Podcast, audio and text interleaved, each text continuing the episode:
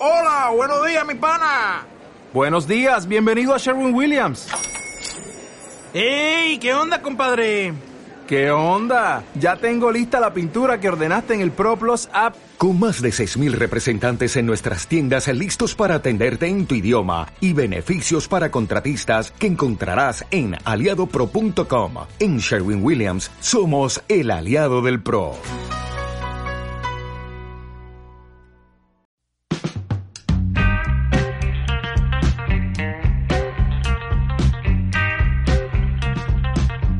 Tal? ¿Cómo está? Bienvenido. Ah, Tiene que dar este sorbo de refrescante agua. Porque me mama el agua. Este. Estamos en una emisión más de Status Culo, este videoblog con micrófono visible, eh, cuya autoría no puedo adjudicármela completamente. Me acompaña en los controles mi querido Orlando Oliveros el Chine. ¿Cómo estás, Chine?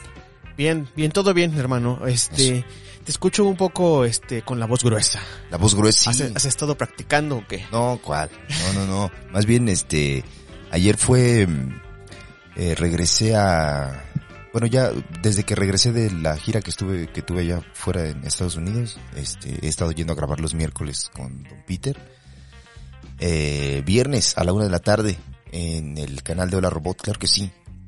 Y como que esta semana se me ocurrió, hacen, tienen este programa, este concepto de los radios, ¿no? Ajá. que la banda pone varo y Y vas y pones canciones, ¿no? ponen sus rolas y estás ahí en la cábula. Entonces fui a una de esas que tienen que se llama La Previa, donde está Piojiño y el factor Ramiro y nada más están ahí empedando y pues está muy cagado. Entonces, estábamos ahí cabuleando ese día y se me ocurrió decirle al Mao, oye, este, y si me dejan hacer chance de, de hacer un radio, y pues el varo que se junta, este, lo vamos a donar a, se llama Refugio Casa Frida, que es como para, para darle atención a, a, a- a la banda trans. Entonces el varo que se junte, pues lo vamos a dar ahí a, a, una buena causa, ¿no? Más que nada. Y la cábula estuvo bien sabrosa, mano. Pura pendejada, andamos ahí diciendo pura incoherencia ya anoche. Este, habían 1500 pelados conectados y luego se pasó al exclusivo y nos quedamos como con 1300, pues estuvo muy cagado. Mucha plática, mucha pendejada, mucho chiste.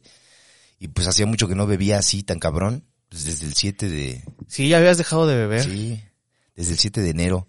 Pero dije, esta semana me voy a permitir y ya. Estás de vacaciones. Sí. y bebimos y fumé, entonces traigo ahorita la garganta medio puteada. Tal vez por eso me escucho así. Sí me escucho, eh. Yo que tengo aquí mi retroalimentación me escucho más acá. Digo, ay, Qué vocerrón. qué buena voz.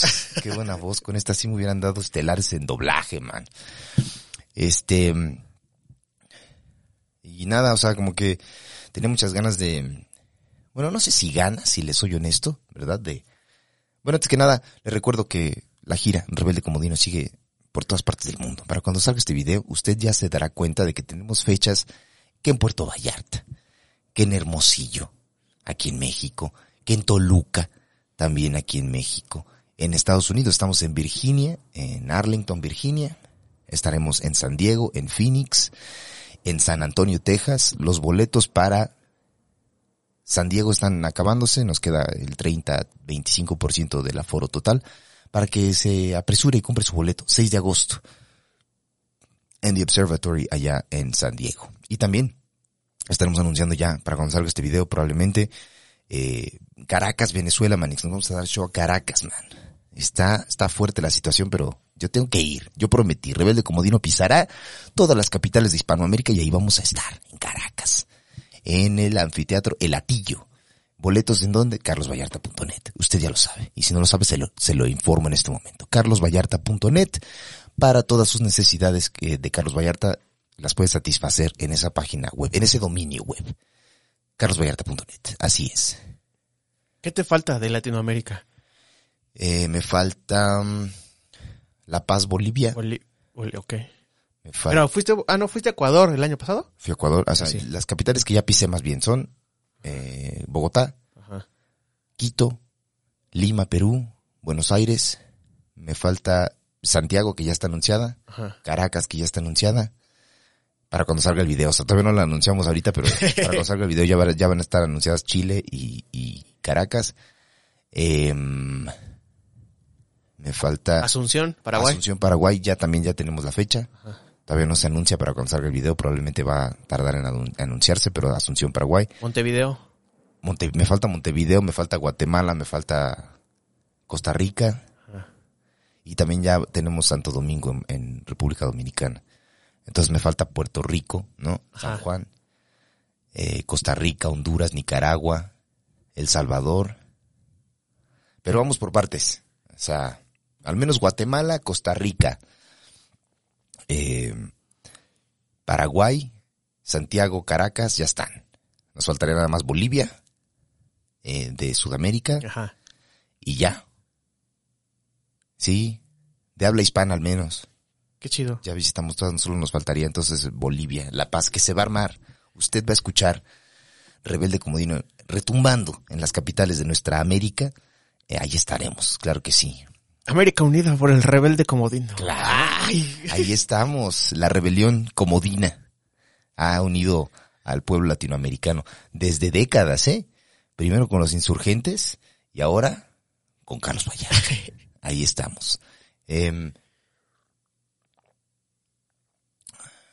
tenía muchas ganas de, bueno, repito, no sé si ganas, ¿verdad? Pero bueno, como que em, he estado pensando mucho en un tema que tiene que ver justo con la comedia y le quería quería hacer un, un breve análisis.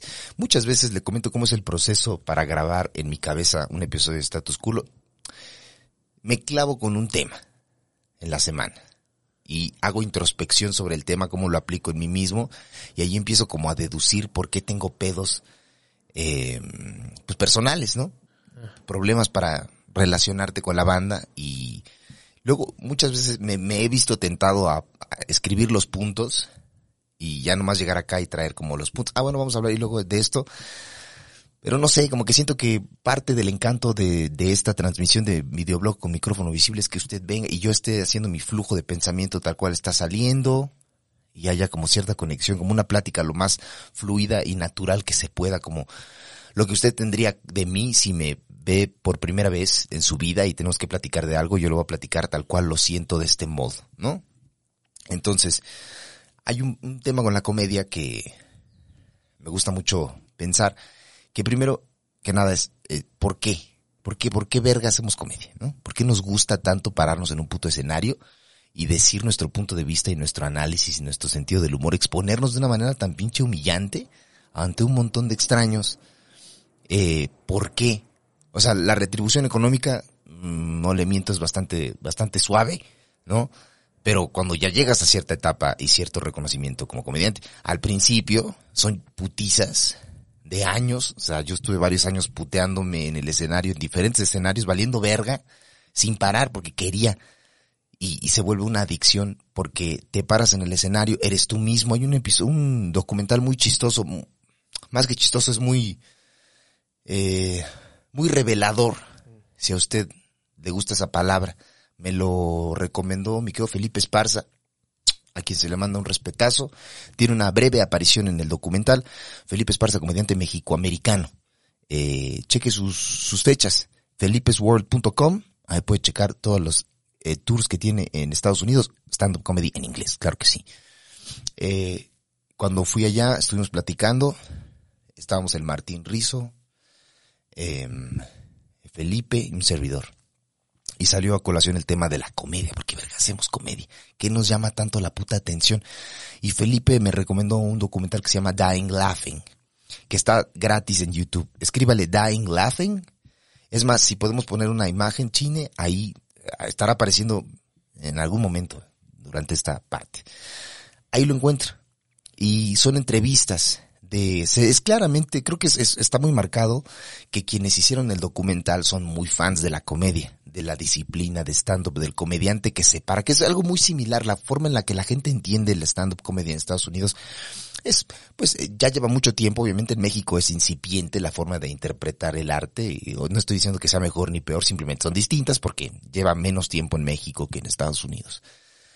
Muchas veces para algunos de ellos, como uno lo ve, hay una, mm, eh, interpretación del road comic, el cómico que se va al camino, como un músico que sale al camino a tocar en diferentes ciudades, a amenizar a la gente en pueblos pequeños, pueblos grandes. Es una profesión muy común del road comic que sale a las carreteras y va a una ciudad un día, llega a un hotel, en las noches del show da su show, en la noche regresa a su hotel, al día siguiente toma otra vez el auto y se va manejando a la siguiente ciudad. Y es la forma de trabajar tu material, es la forma de lograr desarrollar una hora de comedia que sea efectiva y que sea lo más fiel y leal a lo que quieres darle a la gente. Y a ti mismo, obviamente, porque la comedia es eso, ¿no? Una retribución 50-50, ¿qué quiere la gente? ¿Qué quiero yo? Y en esta sociedad yo soy el accionista mayoritario. A mí así me gusta verlo a mí. 51% de las acciones me pertenecen a mí. Y yo decido qué se va a hacer. Pero también voy a tomar en cuenta lo que la banda quiere. Y esta forma de entender al road comic es lo que hacen en Dying Laughing. Y obviamente todo comediante, todo comediante en Estados Unidos, al menos, y a la fecha también aquí en México y en Hispanoamérica, pues somos comediantes de esa misma calaña. Tomamos aviones, no necesariamente irse en carretera, pero también eh, implica moverse en aviones, estar en aeropuertos constantemente, llegar a la siguiente ciudad, dormir, descansar, dar show, comer, regresar a tu casa o empedarte, como sea que prefieras, regresar a la, a la habitación de hotel. Y es bien difícil, bien complicado, bien... es como una profesión muy solitaria, de cierto modo. Y a través de todo el documental te lo explican y te platican por qué es solitaria, qué pasa en la mente de un comediante. Muchos comediantes, si usted ve especiales que tienen en Netflix, eh, harán uno que otro chiste al respecto de cómo es la vida del cómico, ¿no? Pasar mucho tiempo solo, pensar pendejadas, eh, analizar mucho lo que pasa a tu alrededor, es pasar mucho tiempo con uno mismo y invariablemente el comediante es un cabrón que tiene temas en la cabeza que no están resueltos, obviamente, porque la comedia nace de las preguntas, de ahí nace la comedia, ¿no? Y el día en que ya dejas de tener preguntas, entonces ya no hay comedia. Que siento que muchas veces el cómico es como este em, personaje de los Tiny Toons, no recuerdo quién era, no sé si tú te acuerdas, Chine, que, que decía, ¿y por qué? ¿Y por qué? ¿No te acuerdas? Era... Era una niña, creo. Y al final decía, bueno, te quiero, adiós. Y se iba. ¿No era Mandy y Botones? Mandy Pero es de los Animaniacs. De los Animaniacs, ahí está. Mandy. Somos Mandy, los comediantes es por qué, y por qué, y por qué, y por qué. Y la sola pregunta muchas veces solo genera, es lo que genera la risa, ¿no? Entonces en Dying Laughing eh, hablan con comediantes ya consagrados. Está, eh, obviamente, la participación de mi querido Felipe Esparza, está comediantes eh, británicos, está Chris Rock, sale Jerry Seinfeld, sale Kevin Hart, eh, Sarah Silverman, prácticamente todos tienen algo que decir en, en, el, en, el, en este documental. Y platican de eso, cómo es la vida del comediante, de ciudad en ciudad, ir de ciudad en ciudad, pasar un chingo de tiempo solo en el hotel, comer puras porquerías, dar el show, enfrentarte a audiencias que están de la verga, audiencias que tienen ganas de reír, audiencias que no tienen ganas de reír, y regresas a tu hotel a encerrarte a la verga en tu puto mundo de desesperación y ansiedad que dices, verga, ¿qué estoy haciendo? ¿Por qué estoy aquí? Te tienes que lidiar contigo mismo, que es lo más complicado, lidiar con tus putos problemas y con tu cabeza, que es lo más complicado, que es como una pinche maldición y una bendición mismo tiempo. ¿no? Porque es lo que te permite realizar los chistes que escribes, las rutinas eh, que ejecutas en el escenario, de qué te gusta hablar. Y regresas y es pasar muchísimo tiempo solo y tener que lidiar con la puta soledad de estar ahí. Eres tú y te enfrentas al mundo y ahí les va, ahí les va, mano, lo que yo pienso, pum. Y la gente se puede reír o no se puede reír. Y la puta adicción nace del hecho de que te paras en el escenario, eres tú mismo tal cual, estás siendo tú, les enseñas lo más profundo que tienes en tu pinche corazón, que es, miren, yo pienso así, esta es mi personalidad, estas son las opiniones que tengo en este momento, no significa que no vayan a cambiar en un futuro, pero ahí está, este soy yo en este momento. ¡Pum! ¿Qué les parece? ¿Soy cagado? ¿Me aceptan? Y si no hay risas, pues obviamente te sientes de la verga porque están no aceptando y están rechazando lo más esencial de ti mismo, tu propia esencia, a lo que, a lo que te reduces, tú, sin estar pulido, la parte más, más pura de tu pinche esencia, la están rechazando y se siente de la verga. Pero, cuando te la aceptan, puta mano, dices, no mames, esta es una puta joya, quiero hacer esto toda mi vida. Y es lo que pasa. Estadísticamente hablando, el comediante cuando inicia tiene más chistes, digo, tiene más shows malos que buenos. Pero en nuestra puta eh, parte del cerebro que se hace adicta a diferentes emociones, los tres shows contra 20 que te fueron de la verga, tres que te fueron bien, pesan muchísimo más esos tres y cada vez, cada vez quieres más, cada vez quieres más experimentar estos tres. Lo mismo que sentiste, dices, solo deme un poco más, eres un adicto que se para en el escenario y quiere que lo aprueben y lo validen todo el tiempo. Entonces, parte de la motivación del comediante es escribir mejores chistes para que lo acepten más personas y para poder sentirse mejor consigo mismo, validado por un montón de gente. Una hora el viernes, una hora el sábado, una hora eh, el jueves y a lo mejor el miércoles. Cuatro horas a la semana, validen hijos de su perra madre, es lo que quiero. Y te paras. Y la motivación de escribir viene obviamente de la desesperación de que quieres ser mejor, que más gente te avale. Y la búsqueda de audiencia es esa ya me aceptó este grupo de gente, ahora quiero que me acepte este grupo de gente. Y ahora quiero que me acepte este grupo de gente. Y ahora quiero que me acepte este grupo de gente. Algo que pasa, creo yo, una vez que llegas a cierto nivel de aceptación entre la audiencia, no necesariamente en grupos o nichos, no, ya rompiste esa barrera del comediante de nicho y has permeado en diferentes grupos y diferentes demográficos. Y ahora en tus shows tienes a gente, ahora que fue, eh, bueno, una hora, o sea, ya pasó un rato. Tuve el show aquí en, en el Blackberry. eh, me dijo el Mao, que fue Mao, Mao García, hola robots, eh, mi querido Jacobet, que había una viejita así sentada a- al lado de él que se paró así en su, ¿En su andadera? en su andadera para ir al baño. Y la señora venía con ganas, pues, de ver a, a- Carlos Vallarta. No digo yo que sea el tipo más reconocido, obviamente, pero eh, sí he notado al final de los shows, porque durante el show, les soy honesto, yo no veo a la gente, solo me gusta escuchar la risa de la gente.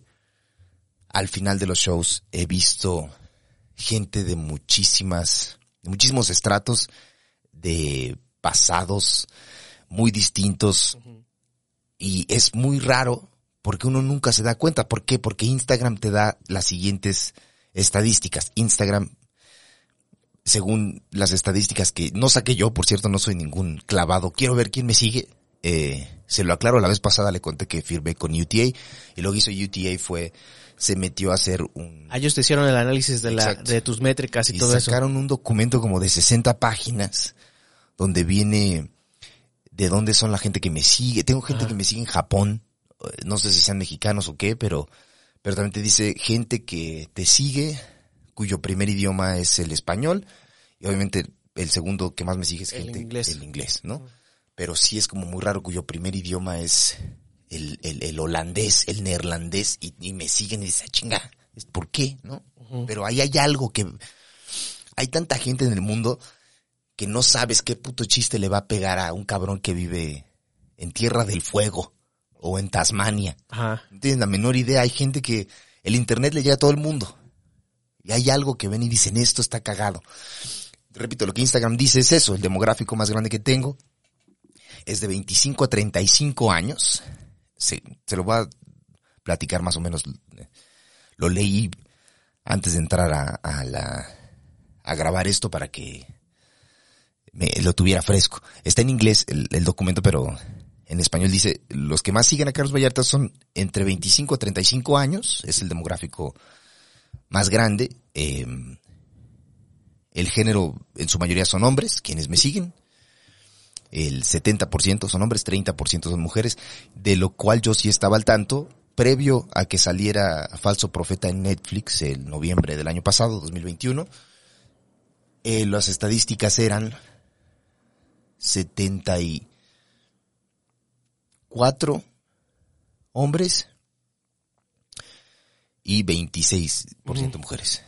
Y desde esa época de noviembre a hoy que estamos grabando, que es dos primero, dos 2 de junio. Ujú. de 2022, ha aumentado el porcentaje de mujeres que siguen en Instagram, cosa que aprecio mucho porque de- de- muchas veces es como claramente la balanza se inclina más hacia un humor que apela a, a lo masculino, aparentemente, por, por lo que dice Instagram. Entonces agradece mucho que haya crecido en, pues son que cuatro puntos porcentuales en audiencia femenina, lo cual está muy chingón.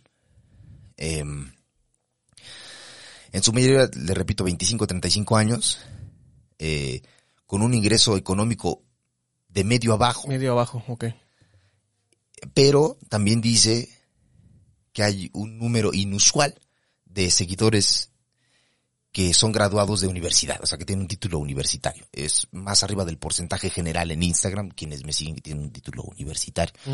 Y luego gustos musicales, también resulta que Kinky es la banda que más escucha, mi audiencia. Pero eso es en tus métricas de Instagram. Instagram, sí, la, la gente que me sigue Ajá. en Instagram, lo que más escuchan mis seguidores es a Kinky, por alguna razón.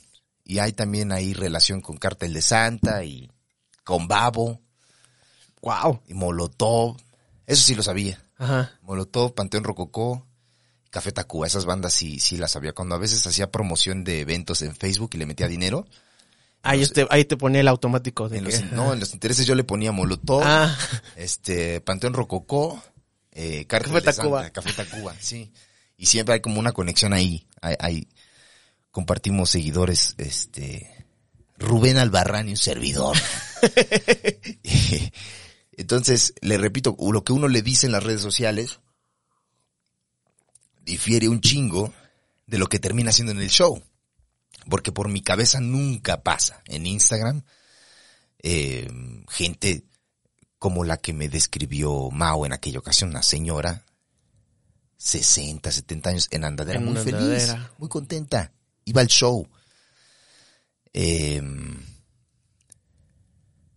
eh, me ha tocado ver gente también en Chihuahua, recuerdo cuando fue el show en Chihuahua, capital, eh, teníamos el show, que no recuerdo cuál, qué teatro era, Teatro de los Héroes, puede ser. Mucha gente, había muchísima gente y al final me tomé fotos y se formaron como 200 personas, estuve ahí un ratote y vi desfilar eh, gente de todo tipo, chaparra, alta, gente mayor, gente joven, señores de 40, 50, o sea, que podrían ser amigos de mi mamá, ¿sabes? O de mis tíos, o mis propios tíos. Y uno agradece mucho y se da cuenta claramente que ya no hay solamente un nicho, que has permeado, has salido de esta zona de confort inicial o zona que te zona de recibimiento inicial, ¿no? Porque confort nos te recibe un grupo en específico que comulga mucho con tu sentido del humor. Posterior a esto, por alguna razón, va saliendo de ese grupo. Creo que lo mismo es la motivación es agradarle a más personas, tener mayor audiencia para sentirte más validado constantemente. Y ahora pasa un fenómeno bien interesante una vez que esto ocurre. Depende del tipo de comediante que quieres ser. Yo no soy ningún experto. Yo no tengo 35 años haciendo comedia como lo tiene Chappelle o un chingo de comediantes en Estados Unidos. Pero lo que me gusta analizar es que pasa algo en algún momento. Una vez que rompes esa barrera y permeas en otros demográficos, viene una pregunta bien clave en tu cabeza que es ¿qué voy a hacer? ¿Qué quiero hacer? Seguir por esta misma seguir zona? haciendo lo mismo o llegar o tratar de abarcar más público. pero muchas veces en abarcar más público puedes tomar la decisión de seguirlo haciendo lo que estás haciendo Ajá. como lo has estado haciendo y no cambiar la fórmula y que tu comedia se vuelva un formato Ok. bien estructurado donde aquí no puedo decir esto, aquí tengo que decirlo de este modo, si digo esto me puedo meter en pedos. Eh, miren, yo soy honesto ahorita, cerramos una fecha en una ciudad, no voy a decir cuál porque me he dado cuenta últimamente, ya no soy el mismo morro ahí, este, muchas veces sí, pero en su mayoría ya no, soy el mismo morro impulsivo de 26 que decía que chingue su madre el pan en Querétaro por no dejarme presentar. Entonces voy a ser más cuidadoso, ¿ok? Una ciudad en la que acabamos de cerrar un show, teníamos un deal, los productores, promotores muy emocionados, hacía mucho tiempo que no trabajaba con ellos, había trabajado con ellos anteriormente, son muy verga, fueron a esta ciudad, pidieron permiso en un auditorio, eh, de, obviamente, unos personas privadas, no son del gobierno, quienes son dueñas de este auditorio. Al principio le dijeron, ah, sí, claro, el- el- para que apartes el lugar tienen que pagar tanto, pagaron el, el precio, Días después no les daban respuesta para decirles, oye, ¿qué pedo? Ya quedó todo, ya quedó todo. Y finalmente alguien les dijo, güey, ¿sabes qué? No, no quieren que se presente Carlos. Y pues este promotor dijo, pero, o sea, que ¿por qué? Pues si ya pagamos, o sea, ¿por qué no quieren que se presente? Pues es que no quieren.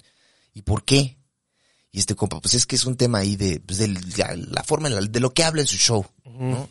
El, el contenido en general. Y les preguntó este compa, pero es como un tema religioso o algo así. No, no, no, no, no, es un tema nada más de, pues, de los dueños que no les parece, pues, algunas cosas que dice.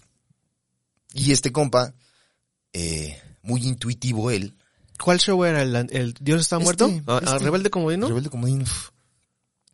Pero también tengo el antecedente de Dios está muerto Sí. y falso profeta se llama. Pinche, también yo, güey, ¿sabes? O sea, pinche provocación más directa. Pero güey. está O sea, bien, Está ¿no? bien, lo entiendo, porque eso es lo que yo quiero decir. Ahí es lo- a lo que voy es con, con esto es a lo que voy justamente. O sea, falso profeta es así, tal cual.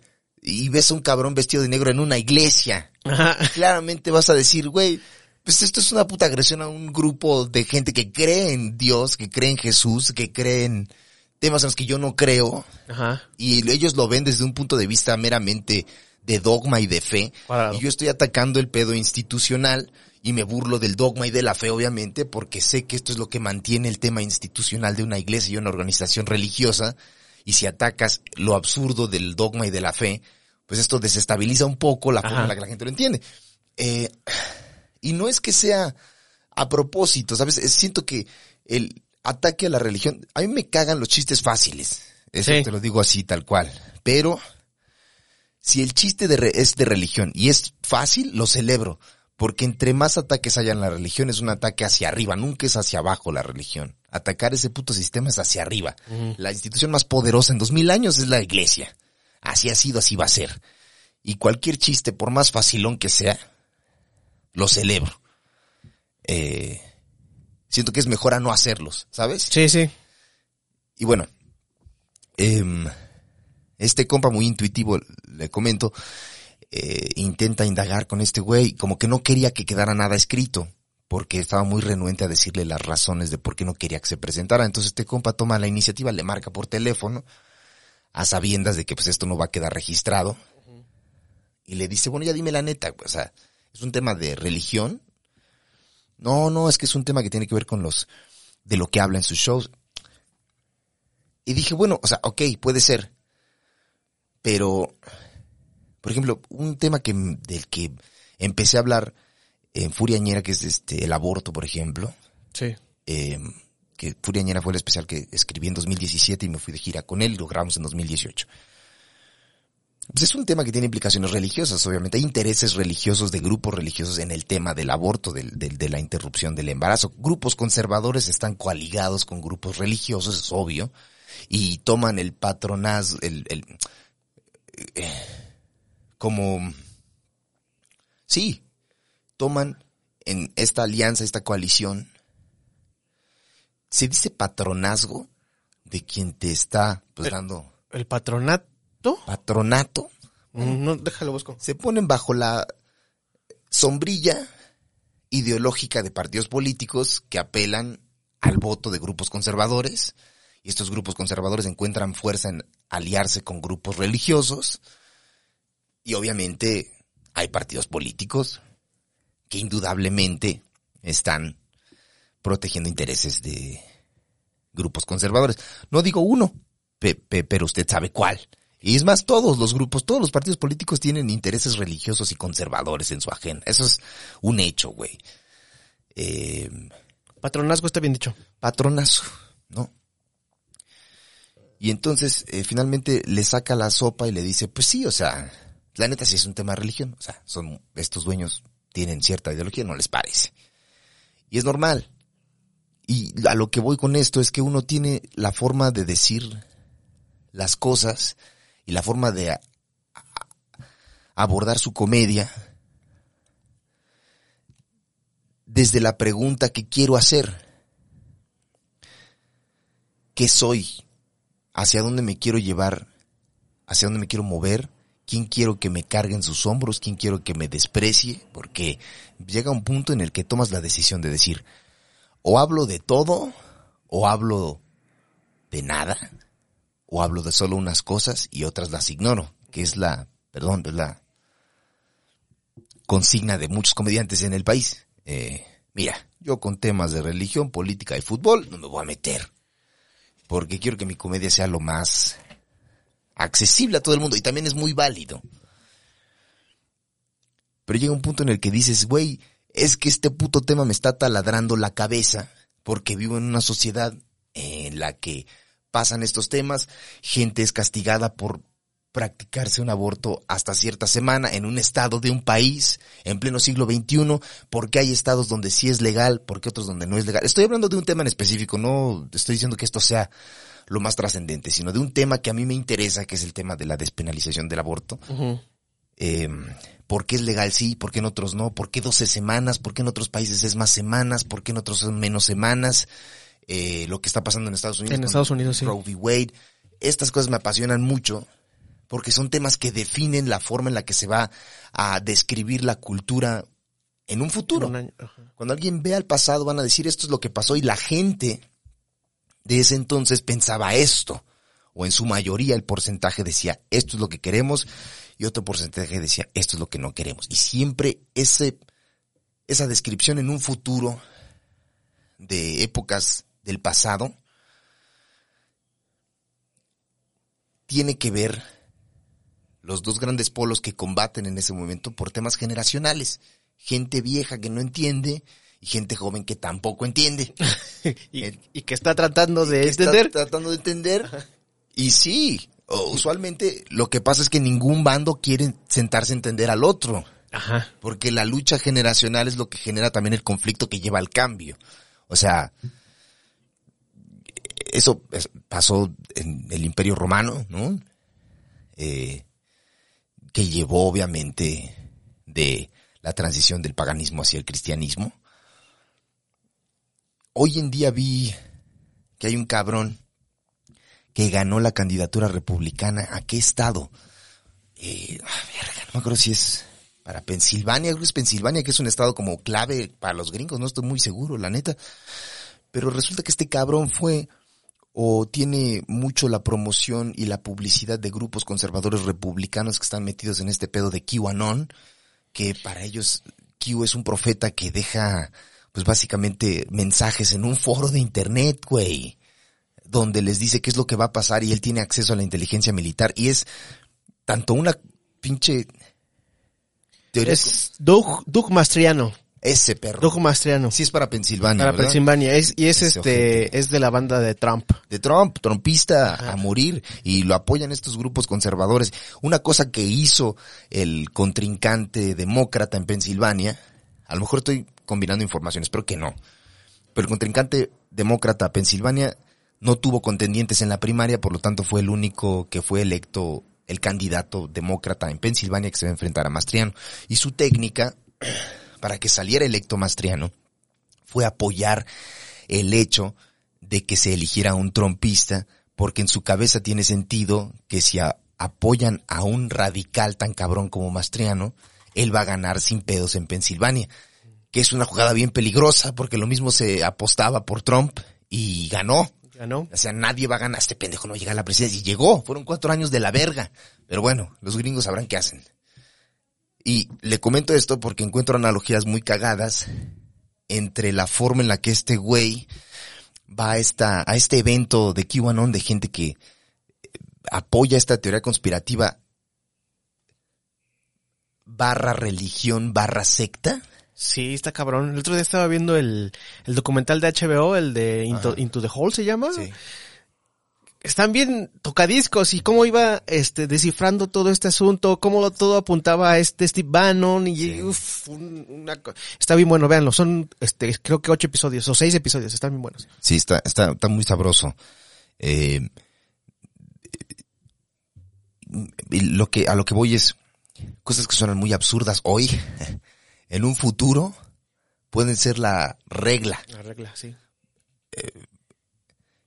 Y estar abierto al análisis cultural de lo que está sucediendo con puntos de vista contrarios a los nuestros, nos abre la mente a descifrar, decir, ¿sabes qué? En un futuro creo que este hijo de puta va a hacer esto. ¿Qué vas a lograr? Nada, pero al menos estás al tanto de tu realidad, ¿no? Y le repito esto porque QAnon suena muy absurdo, y le repito, es, es para mí una teoría conspirativa, religión, secta, esquema piramidal, es todo, güey. y si usted analiza en el pasado, esto es algo que lo menciona el doctor Bart Ehrman en uno de sus libros de, eh, que tienen que ver con, con Jesús, análisis de Jesús del Nuevo Testamento. Lo que sonaba muy absurdo en la época eh, de cristianismo primitivo para eh, miembros eh, del imperio que no eran de Judea era ¿cómo puede ser que este criminal que mataron en una cruz me estés diciendo que es el Dios de todo el mundo? No mames. ¿Qué es eso, güey? Y me dices que es el Mesías, pero se murió. ¿Dónde está? O sea, no está. ¿De qué hablas, güey? Eso era la forma en la que interpretaban ellos. Para el mundo antiguo, lo que le daba valor a una religión era que tuviera muchísimo tiempo de atrás. O sea, como que tuviera este apoyo de años. De que muchas personas han creído en eso por años, generaciones enteras. En el Imperio Romano todas las deidades eran aceptadas. Eh, y se creía que todas las deidades eran reales. Y muchos cultos de deidades eh, extranjeras se exportaron a Roma y ciudadanos romanos estaban en el culto a Isis, por ejemplo, a, Amón, ¿no? De, de, Egipto, el mismo Midra, este, Mitra, eh, que es un miembro ahí del zoroastrianismo, una deidad eh, de, de Persia, de Irán tenían cierta presencia, fuerte presencia en, entre los romanos, porque había una aceptación general de que existe la divinidad y existen las deidades y todas son válidas. Lo único que tenemos que hacer es darle nuestro respeto a las deidades patronas de Roma, que es el panteón romano, y de ahí en fuera todas las deidades son aceptadas, todas. Los únicos que tenían em, la excepción a la regla de no darle tributo y no pagarle cierta rendirle pleitesía a las deidades romanas eran los judíos, porque tenían esta excepción en la que, ok, estos vergas creen esto, ni pedo. Siempre y cuando paguen el impuesto, ya, no hay ningún pedo y no nos metemos con ellos, ellos allá en su desmadre. Y los cristianos toman esa, el Antiguo Testamento como parte de una estrategia al mismo tiempo para legitimizar la, la religión y decir, bueno, esto no es ninguna invención. Tenemos este, eh, este pilar y esta base religiosa de este libro y de aquí sacamos muchas de nuestras ideas, aunque sí muchas de ellas no tienen sentido. Y la forma de interpretar en ese entonces era, esto no tiene sentido, ¿de qué estás hablando? Para los romanos, quienes eran los verdaderos ateos eran los cristianos, porque los cristianos negaban la existencia de los otros dioses, solamente la suya. Entonces era una secta atea, de acuerdo con las autoridades eh, del imperio romano a lo que voy es, eh, si no estás al tanto de tu propia realidad en ese momento, entonces, ¿qué estás haciendo, güey? Acaba de salir un documental en HBO de George Carlin, el mejor comediante de stand-up que ha parido el mundo. ¿Y por qué se lo digo? Eh, no lo digo yo, todo aquel que hace stand-up sabe, sabe quién es George Carlin. Y se ha influenciado por George Carlin de un modo u otro. Y si usted ve el documental, se da cuenta de cómo los inicios de Carlin son una cosa, una comedia limpia, para toda la familia, muy amigable, sale en televisión, eh, en este, estos programas conservadores, eh, que tenían preferencia al aire en la televisión gringa de los 60, ¿no? Programas familiares, donde se hacía cierto chiste, no se decían malas palabras, se hacía uno que otro chiste en contra de los estudiantes revoltosos de la época de los 60, de los hippies, ¿no? Y al mismo tiempo, Carlin se da cuenta que hay algo que no le satisface, que no está cómodo, porque están pasando tantas cosas a su alrededor, una época de cambio de contracultura, los 60 en Estados Unidos, la guerra de Vietnam, los hippies, la liberación femenina, liberación juvenil, cambio de pensamiento. Liberación sexual. Liberación sexual. Derechos civiles. Segregación. Y este güey, Él mismo se ve a sí mismo en la tele diciendo chistes pendejísimos y le da un pedo donde dice, no mames, no quiero hacer esto, güey, porque no soy yo. Tiene una, una etapa de introspección en la que el güey empieza a ver lo que quiere hacer y entonces cambia completamente la forma en la que tiene de hacer comedia. Y si usted ve a George Carlin en los 70 y 80, es un George Carlin completamente distinto, donde está hablando y atacando estos temas de los que se está hablando, ¿no?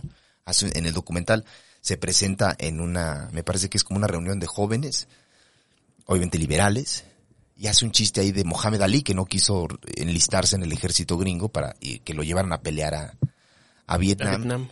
Voy a parafrasear el chiste, no lo recuerdo muy bien, no soy muy bueno contando chistes de otras personas, pero dice Carlin algo como, se enojan con Mohamed Ali el gobierno porque no quiere ir eh, a matar gente a otro país. Como que él dice, no, mi trabajo es putearme a la gente, pero matarlos ya no. Y el gobierno le dice, ah, entonces no quieres matar gente, entonces ya no te vamos a dejar que te putes a la gente. Y son temas que obviamente no podía decir en la televisión porque no lo dejarían. Entonces abandona esta presencia que te puede dar muchísima exposición, porque es lo que tenía, exposición de gente que lo iba a ver a los shows, y deja eso completamente y se va a trabajar su material en clubes de comedia con frente a 12 personas, 13 personas, siendo fiel a lo que quiere ser, güey. Entendiendo que pasan tantas cosas a su alrededor, que dice no puedo ignorar lo que está pasando, güey. Tengo muchísimas cosas que decir al respecto de esto, me llama la atención este tema, me llama la atención este otro tema. ¿Sabes qué? A la verga. Voy a hacer lo que quiero hacer, hablar de este tema y si eso implica que las 70 personas que ya tenía acá se me van a quedar 5 personas, pues ni pedo, porque es lo que quiero hacer. Y se va y cambia completamente. Y eso es Carlin en los 70, hablando de ese tema en específico, temas que tienen que ver con lo que sucede a su alrededor. Finales de los 70, los 80, Carlin cambia hacia una forma de hacer comedia que tiene que ver con el manejo del lenguaje chistes que tienen que ver con la forma en la que entienden el lenguaje estadounidense. Hay una rutina muy popular donde habla de las siete malas palabras y pues grababan los récords de comedia, los, los álbumes de comedia. Carlin graba estos álbumes. Em, y esa rutina que tiene de las siete malas palabras le granjea la enemistad del Estado porque una persona que va escuchando el álbum de comedia en una estación de radio escucha las malas palabras y dice, óyeme, pues yo no quiero escuchar malas palabras. ¿Por qué lo están dejando que haga esto? Y se arma un pedo y la Suprema Corte termina fallando a favor de este hombre y se banean ciertas palabras por un tema que tiene que ver con lo que estaba diciendo Carlin en ese momento. La opinión de Carlin cómica que tiene que ver con por qué no puedo decir estas palabras, pero esta sí. Porque decía, hay, ¿cuántas palabras hay en el idioma inglés? Un chingo, millones. Y solo estas siete son las que no puedo decir. Y las dice. Y esto genera un impacto cultural que logra, desafortunadamente, que se prohíban estas palabras, eh, leyes de buena decencia, ¿no? Eso es Carlin en los 70, 80. Finales de los 80, se da cuenta Carlin que su comedia está muy basada en el manejo del lenguaje, en, intentar desmenuzar el lenguaje para entender la forma de comunicarse. Y a finales de los 80, inicios de los 90 cambia completamente otra vez de comedia porque dice, güey, están pasando tantas cosas en el mundo que no puedo seguir hablando de esto porque está pasando esto. Y tenemos especiales en los 90 que son súper verga. Eh, muchos clips de ese especial se comparten a la fecha entre gente que está criticando a los antiabortos. Está hablando acerca de la gente que era conservadora antiaborto en los 90. Un viejo de ochenta y tantos. Y dices, verga, güey. Finales de los 2000, bueno, inicios de los 2000 se vuelve cada vez más amargado y hace un último especial donde habla de lo viejo que es y al mismo tiempo ataca temas que tienen que ver con el panorama actual, político, cultural. Y muere. Y es un comediante que cambió tantas veces de comedia y dio su opinión e hizo lo que quiso hacer porque hay una parte en la que dice no puedo seguir de testarudo a querer hacer este tipo de comedia cuando ya ni siquiera yo, o sea, este tipo de comedia ya no responde al tipo de tiempos que estamos viviendo en este momento. No estoy siendo honesto conmigo mismo como persona porque yo no soy una persona anacrónica, yo existo en este momento en lo que está sucediendo en el panorama cultural actual. Cultural incluye política, incluye deporte, religión, todo lo que atañe al humano es cultural. Y yo no vivo en una época actual, yo vivo ahorita. ¿Cuál es mi opinión como ser humano ahorita de este tema? es esta, esta, esta y esta. Y ahí les van los chistes entre cada opinión que estoy dando. Y dices, ¿qué, tiene más valor? Cada comediante decidirá qué quiere hacer. Pero si implica poner por sobre tus principios y la lógica que tiene mayor peso que es yo soy ahorita, no soy antes, ni voy a ser después, yo soy ahorita. Si tu comedia no obedece a quién eres ahorita, tú como personaje histórico en el contexto histórico que está sucediendo, entonces, ¿qué eres, güey? Es alguien irrelevante.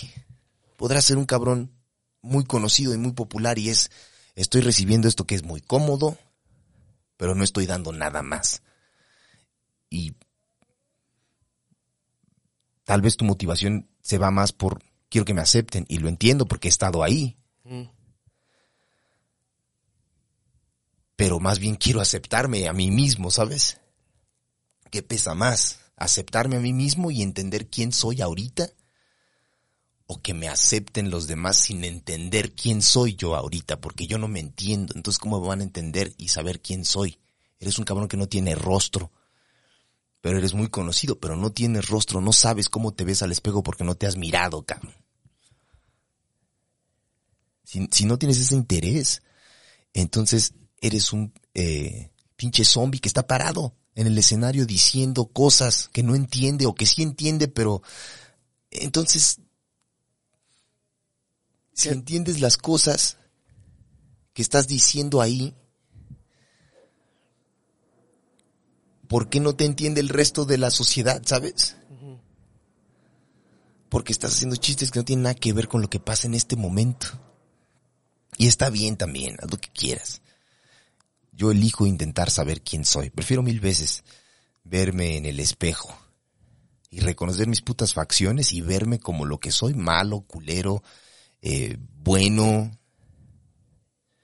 con inclinaciones hacia cierto lado del espectro político, liberal, poco conservador, un poco de esto, un poco de aquello, como dice eh, el abuelo Abraham Simpson a pararme ahí, ganar un chingo de dinero y no tener la menor idea de quién verga soy, man.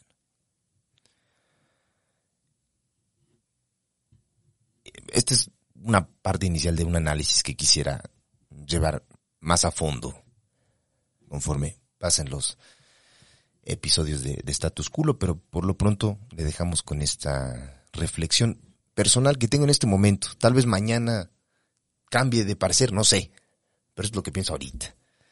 Y que a fin de cuentas de eso se trata tu labor como artista. Parte del artista es verse a sí mismo y hacer introspección y sacarlo al escenario, sacarlo en este momento frente a las cámaras, man. Que vean, que se entienda un poco quién verga soy. Porque a lo mejor, aunque yo no lo entienda del todo, si lo expongo y lo veo aquí crudo, tal cual es, digo, ah, claro, por supuesto, esto soy, esto no soy, esto sí. Y al mismo tiempo la gente lo ve.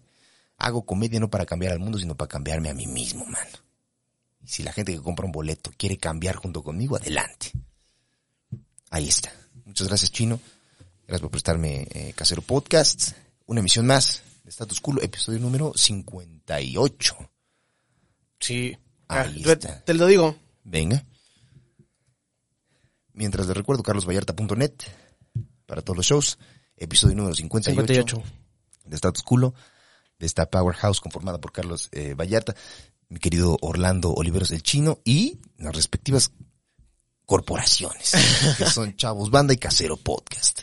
Y recordarles que ya salimos para el público en general los jueves a las 3 de la tarde. Salimos los jueves a las 3 de la tarde y los domingos para el exclusivo. Domingos 11.59 de la noche está disponible el episodio de Status Quo. Ahí está. Muchísimas gracias. Eh, nos vemos en la siguiente emisión. Muchas gracias.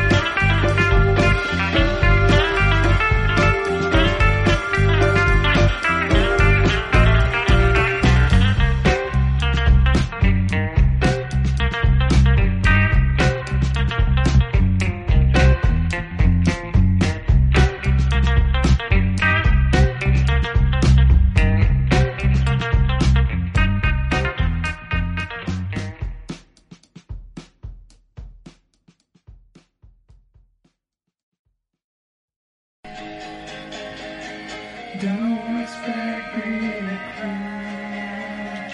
Don't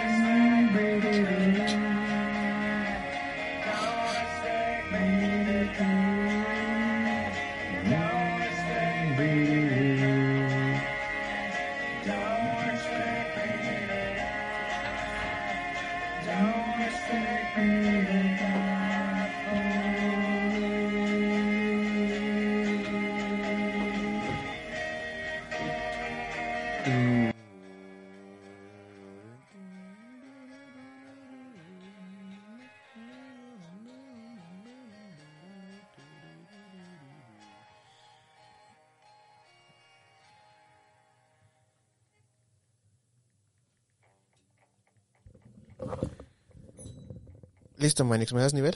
Claro. Pero deja un poco esta chingadera. Uno, dos, uno, dos, tres, uno, dos, tres.